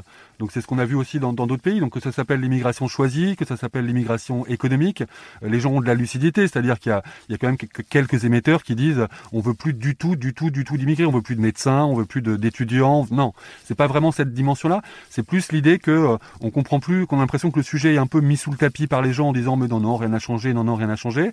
Après, je, je pense que c'est, il y a des moments où c'est, euh, plus on est tendu sur son devenir personnel, plus on se dit que euh, partager le gâteau, si on considère qu'il est plus petit, est quelque chose de, compliqué à, intégrer. Euh, après, moi, je ne suis pas convaincu, et on le voit dans les... Dans le, il y a une sorte de dualité dans la tête des gens, c'est-à-dire quand on voit des crises migratoires, je pense que les gens de droite et de gauche étaient quand même plutôt impressionnés par ce que Angela Merkel pouvait faire en Allemagne avec l'accueil d'un million de, de, réfugiés, et un peu gênés, voire honteux, parce que Manuel Valls et François Hollande pouvaient faire en France. Donc les mêmes électeurs de gauche, par exemple, dont on voit dans les enquêtes qu'il y a une demande de politique euh, un peu plus euh, serré, j'allais dire, sur les questions d'immigration, garde quand même l'idée que la France est un pays d'accueil, que la France est un pays qui s'est aussi construit par, par des vagues migratoires. Euh, donc voilà, il y a cette espèce de dualité. Après, plus on souffle sur les braises, plus les braises sont, bah, sont à vivre. Ouais, J'aimerais ajouter que le, toute l'habileté ou le vice du terme grand remplacement, c'est qu'il n'est pas du tout univoque. On peut lui faire dire énormément de choses. Et c'est pour ça qu'il c'est compliqué à saisir comme sujet.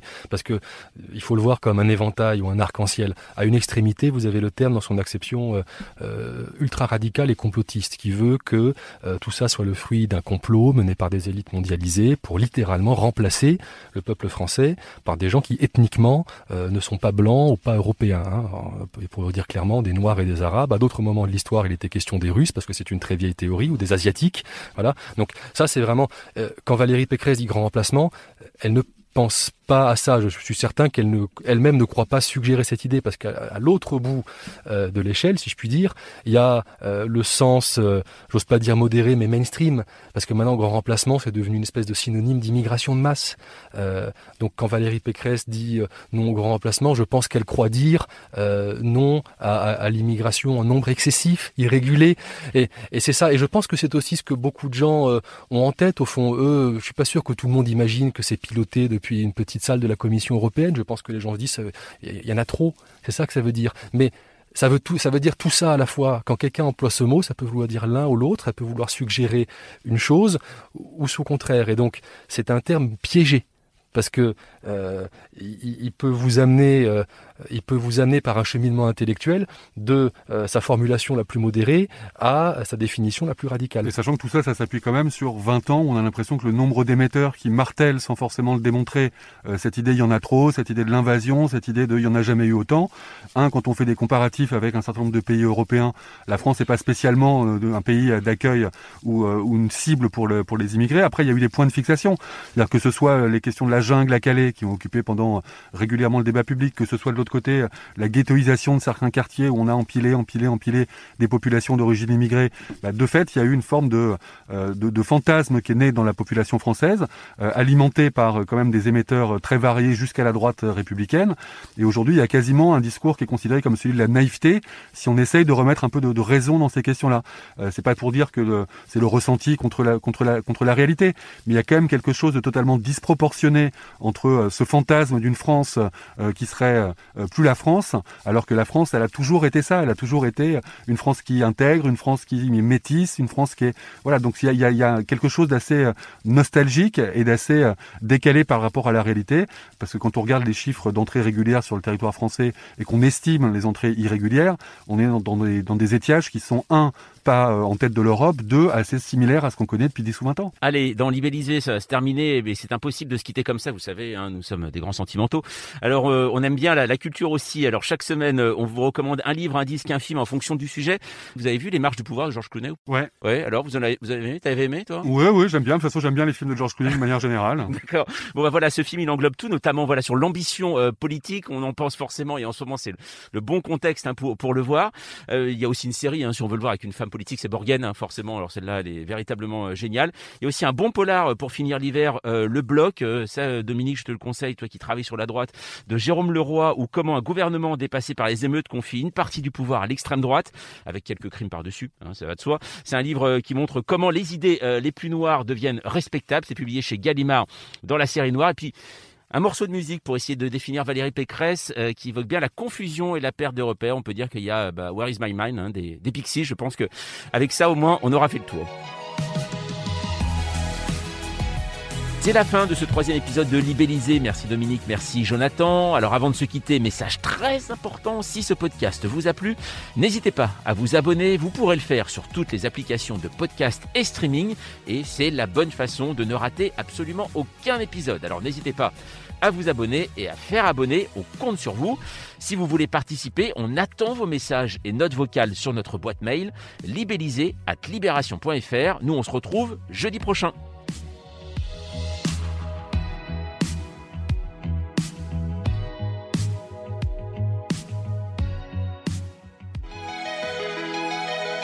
Bonjour, je suis Jean-Mathieu Pernin. Bienvenue dans Libellisé, le podcast de Libération qui vous raconte la présidentielle. Tu ne connais pas Libellisé Mais comment tu fais pour suivre la campagne? Voilà le genre de phrase que l'on peut entendre chez les plus fervents supporters de ce podcast. Alors merci à eux qui nous suivent et bienvenue à vous qui nous découvrez. Vous pouvez nous faire part de vos messages et de vos questions audio à l'adresse libellisé@libération.fr. Ce podcast eh bien, c'est le vôtre, n'hésitez pas. La tension en Ukraine a gelé la campagne, dur de se distinguer quand on est candidat, mais à libelliser, on persévère. Aujourd'hui, on vous fait rentrer dans les coulisses pas toujours reluisantes de la désignation de la candidate LR. Tenté par l'aventure? Alors c'est parti. Cette semaine, Libération vous révélait les manipulations pour faire gonfler les chiffres des participants au congrès des Républicains en décembre dernier, avec, à la clé, une victoire de Valérie Pécresse. Dans le parti, tout le monde était au courant, mais tout le monde s'est tu par peur du scandale et par crainte de revivre un nouveau crash façon Fillon 2017. Libellisé, épisode 4, comment j'ai fait encarter mon chien à la primaire des Républicains.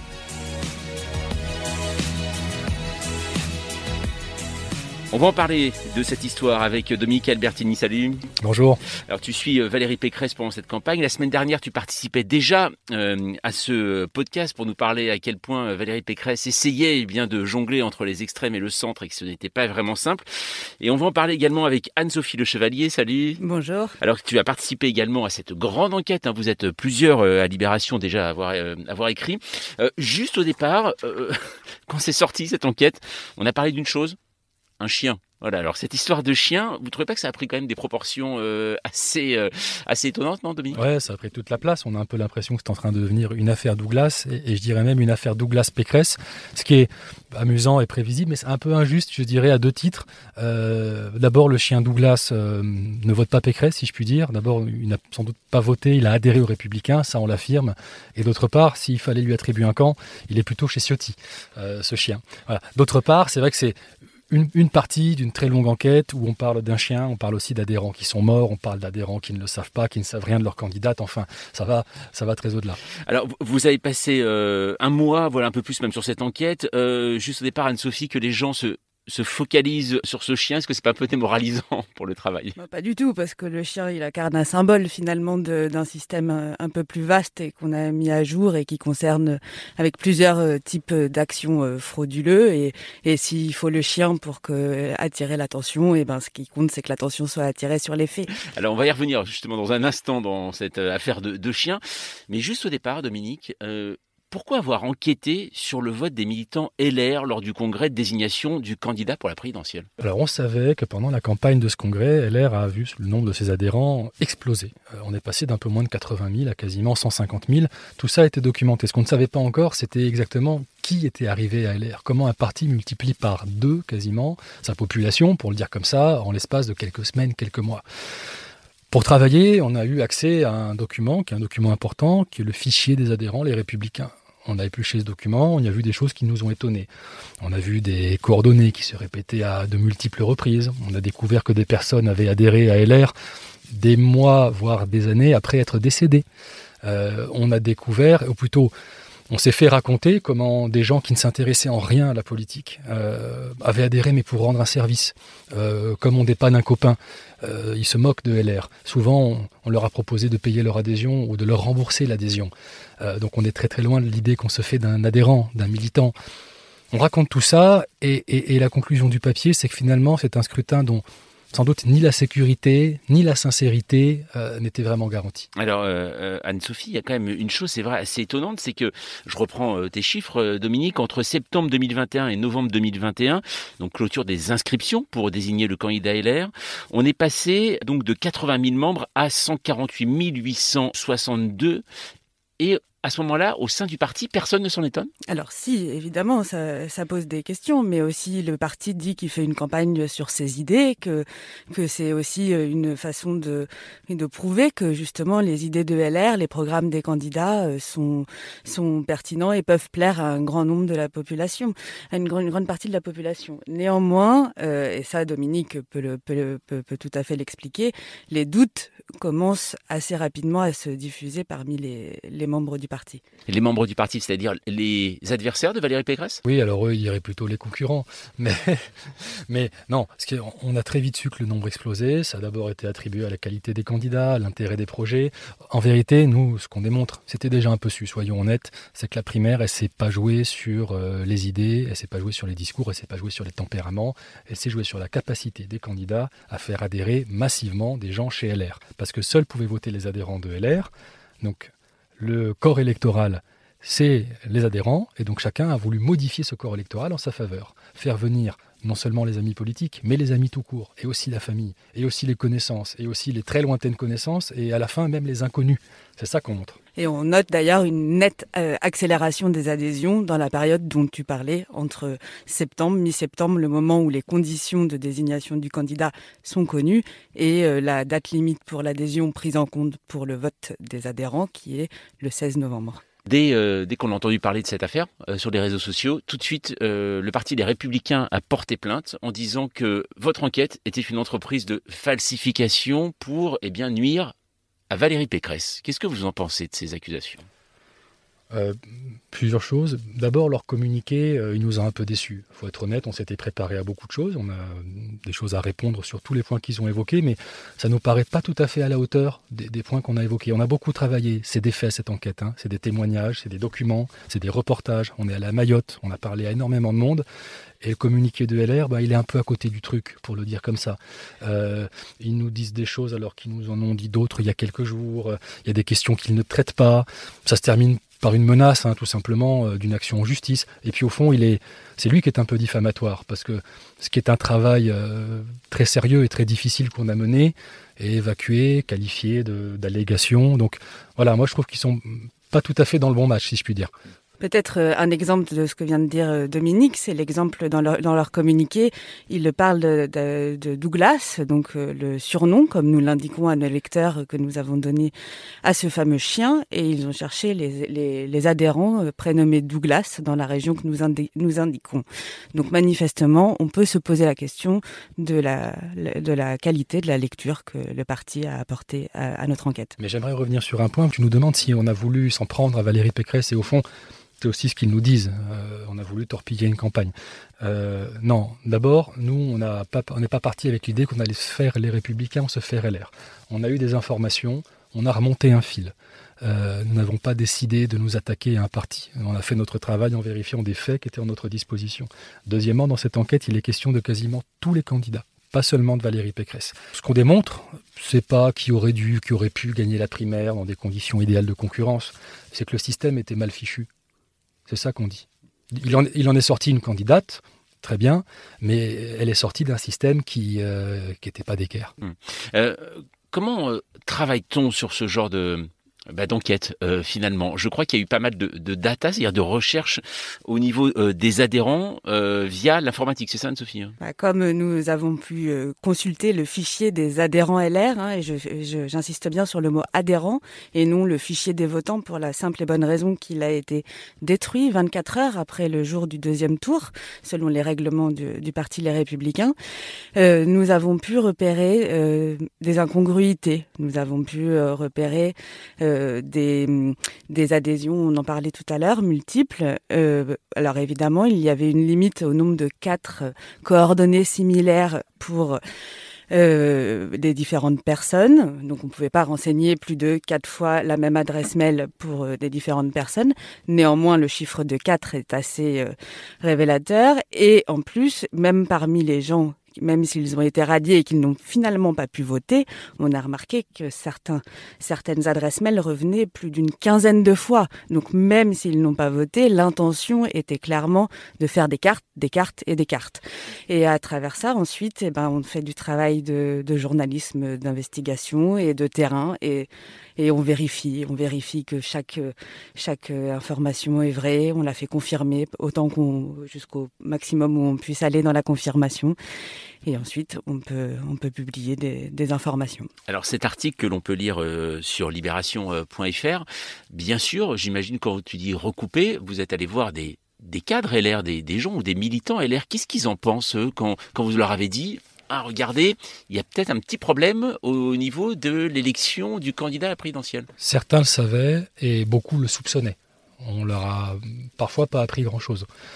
Dire qu'ils avaient tous en tête euh, l'ensemble des procédés, l'ampleur euh, des manœuvres, euh, je ne sais pas, mais l'idée que quelque chose de pas net s'était joué autour de certains votes communautaires, tout ça, c'était, ça se répandait, on en plaisantait, on en discutait. Euh, moi, je n'ai pas surpris beaucoup de monde en, leur racontant ça. Alors après, ce qu'on rencontrait souvent, c'était l'idée de dire au fond, c'est peut-être vrai, mais c'est la politique, enfin, on n'est quand même pas né d'hier, ça se fait comme ça, euh, pour gagner un parti, on fait des cartes, des cartes, des cartes. L'idée que c'est une donnée un peu naturelle du jeu politique. Voilà. pourquoi pas? En revanche, il reste permis de pointer un décalage entre certains discours et puis certains actes. C'est-à-dire certains discours? Bah, Par exemple, euh, on a un parti qui refuse le droit de vote aux étrangers. On a un parti qui condamne euh, le communautarisme. Nous, notre enquête tend à démontrer, enfin d'abord, elle démontre que des étrangers ont voté à l'air, ce qui n'est pas interdit. Euh, mais enfin, voilà, c'est curieux de solliciter des adhésions et les cotisations de gens et leur vote, dans le cas de la primaire, euh, auquel par ailleurs vous refusez le droit de voter à la présidentielle pour la candidate qu'ils ont contribué à, faire candidate. Je ne sais pas s'il me fait comprendre, mais enfin, c'est quand même un, curieux circuit. Euh, après, évidemment, euh, chez LR, il y a la dénonciation du communautarisme, des Français de papier.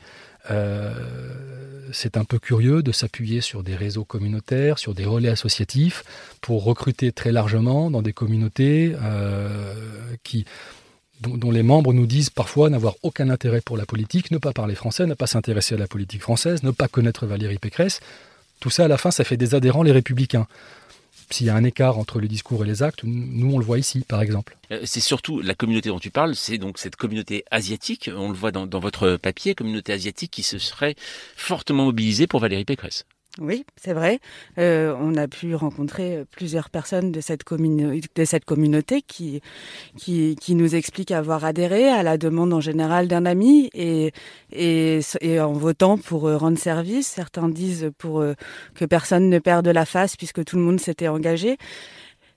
Et pour autant, ils ne connaissent rien à la politique, ils le disent eux-mêmes, et ils connaissent pas la vie politique française. Néanmoins, je tiens quand même à préciser qu'il n'y a, pas que la communauté asiatique. On met à jour aussi différentes pratiques qui, ne visent pas que la, communauté asiatique. Oui, absolument. C'est vrai qu'on on pourrait nous dire qu'on a pratiqué une sorte de criblage, qu'on a concentré nos recherches sur une communauté. Ça n'est pas le cas. Il se trouve que nous avons fait des découvertes qui nous ont conduit à enquêter sur des gens qui effectivement appartenaient à cette communauté. Ce n'était pas un a priori de notre part. Et surtout, l'enquête ne s'arrête pas là. On a parlé à beaucoup plus de monde dans bien d'autres milieux que, celui-là. Ce qui paraît euh, étonnant en, lisant votre enquête, euh, on voit clairement plus de cartes d'adhérents en Ile-de-France, dans la région Provence-Alpes-Côte d'Azur, c'est-à-dire en gros les deux finalistes, Valérie Pécresse et Éric Ciotti. Ça veut dire que les autres participants à, cette, euh, à ce vote, par exemple Xavier Bertrand, qui n'est quand même pas, on va dire, un perdreau de l'année, euh, il pratiquait pas la politique de la carte? Il y, a deux choses. D'une part, euh, ça s'explique un peu quand même. L'Île-de-France et PACA, et notamment les Alpes-Maritimes, c'est des régions peuplées, avec un réservoir d'adhérents potentiels important, avec des, figures locales, Pécresse et Ciotti, voilà, qui sont, qui sont connues, qui ont un réseau. donc que ça prenne plus ici qu'ailleurs, ça s'explique quand même un peu. Euh, après, il y a d'autres choses. C'est vrai que euh, moi, j'ai souvent entendu que euh, on y mettait chez Valérie Pécresse beaucoup plus de méthodes et beaucoup plus d'énergie que Bertrand. C'est vrai aussi que Pécresse, en Ile-de-France, elle a quadrillé la région, ou plutôt la région est quadrillée par un réseau de maires qui sont ses amis, qui sont pour elle autant de relais sur le terrain.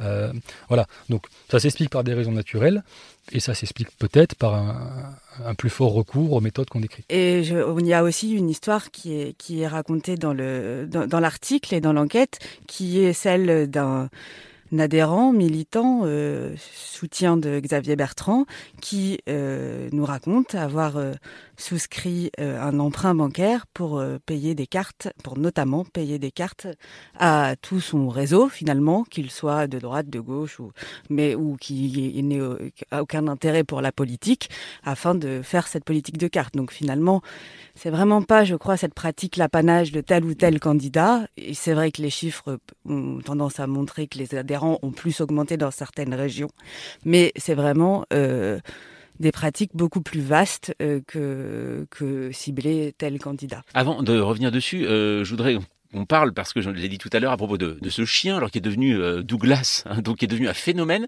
mais surtout un phénomène récupéré aujourd'hui par les équipes d'Éric Zemmour, voire de Marine Le Pen. Ils s'en servent beaucoup aujourd'hui sur les réseaux sociaux. On a vu Guillaume Pelletier, par exemple, poser avec ses chiens en mettant non ce hashtag Douglasgate, comme, comme on le dit.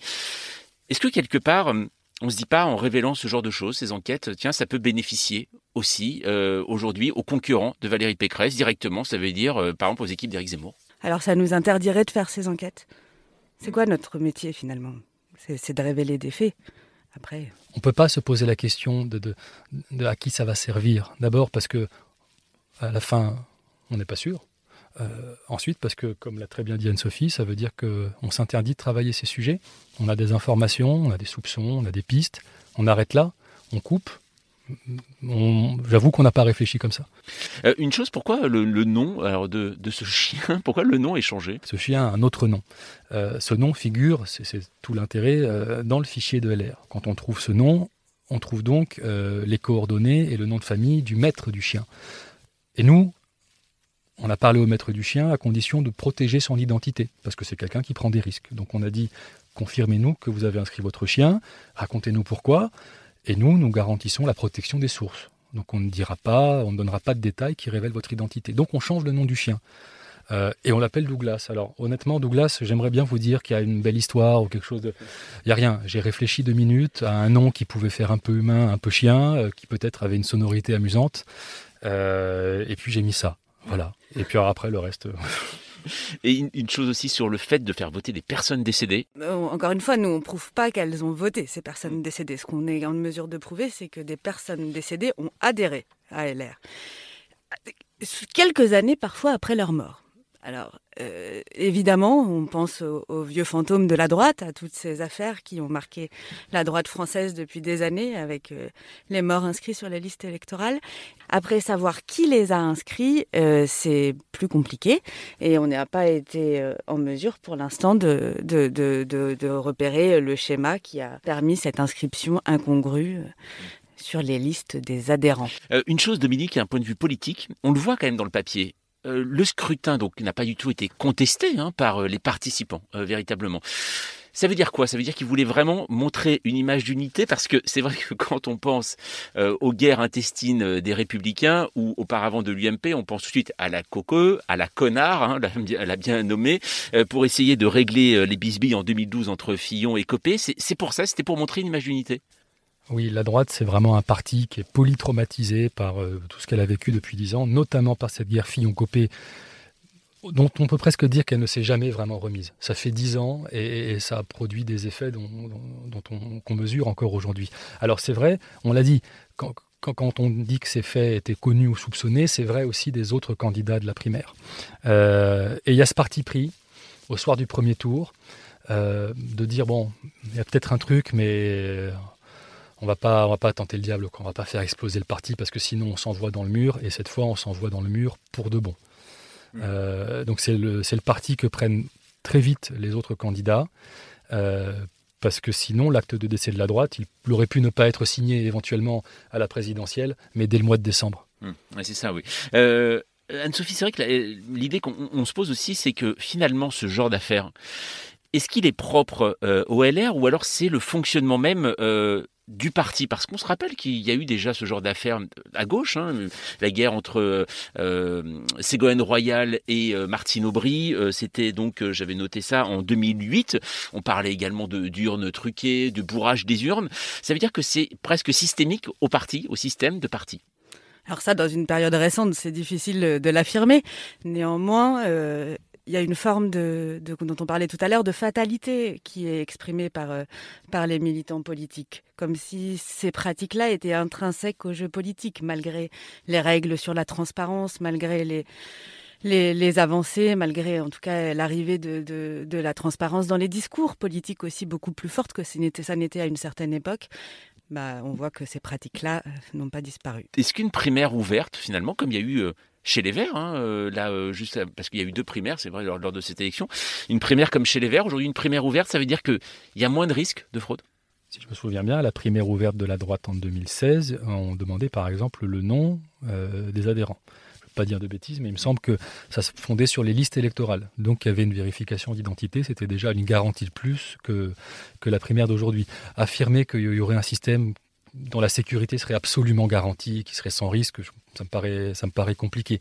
Euh, mais, euh, mais ce qu'on pense avoir démontré, c'est que celui qui a été choisi aujourd'hui, euh, clairement, il offrait des garanties ni de sécurité ni de sincérité. Et en 2016, il y avait aussi, si on se souvient bien, une charte de valeurs à signer qui indiquait qu'on partageait les valeurs du parti.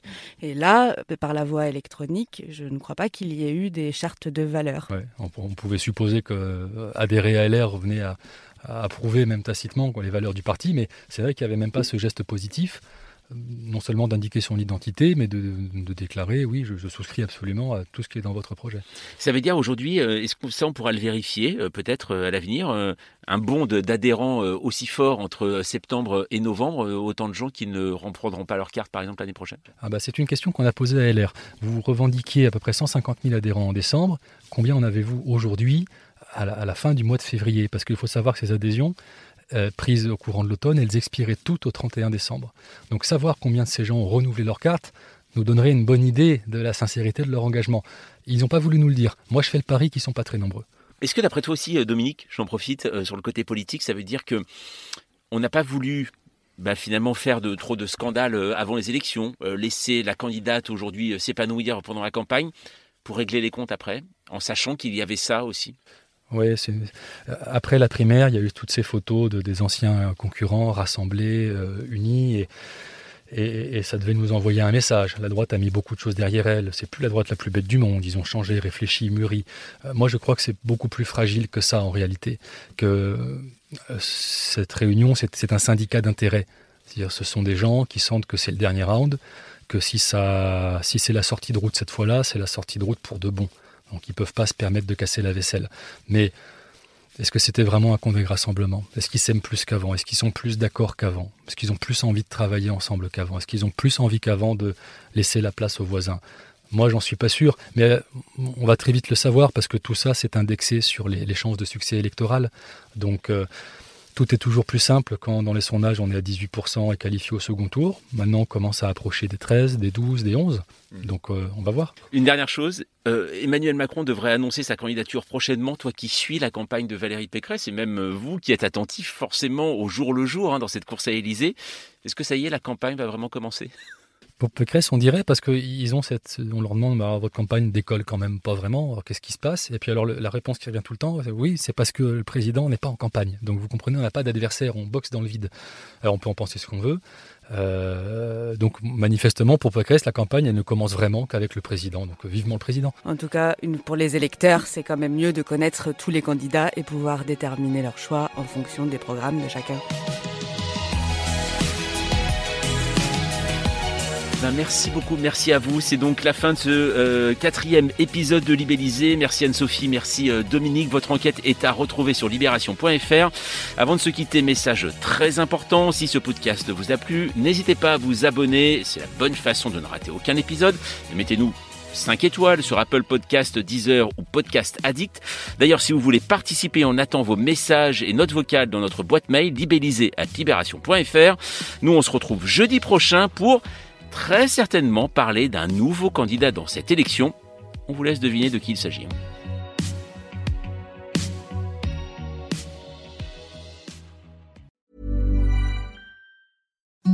Imagine the softest sheets you've ever felt. Now imagine them getting even softer over time. That's what you'll feel with Bowl and Branch's organic cotton sheets. In a recent customer survey, 96% replied that Bowl and Branch sheets get softer with every wash. Start getting your best night's sleep in these sheets that get softer and softer for years to come. Try their sheets with a 30-night guarantee. Plus, get 15% off your first order at bowlandbranch.com. Code Exclusions apply. See site for details.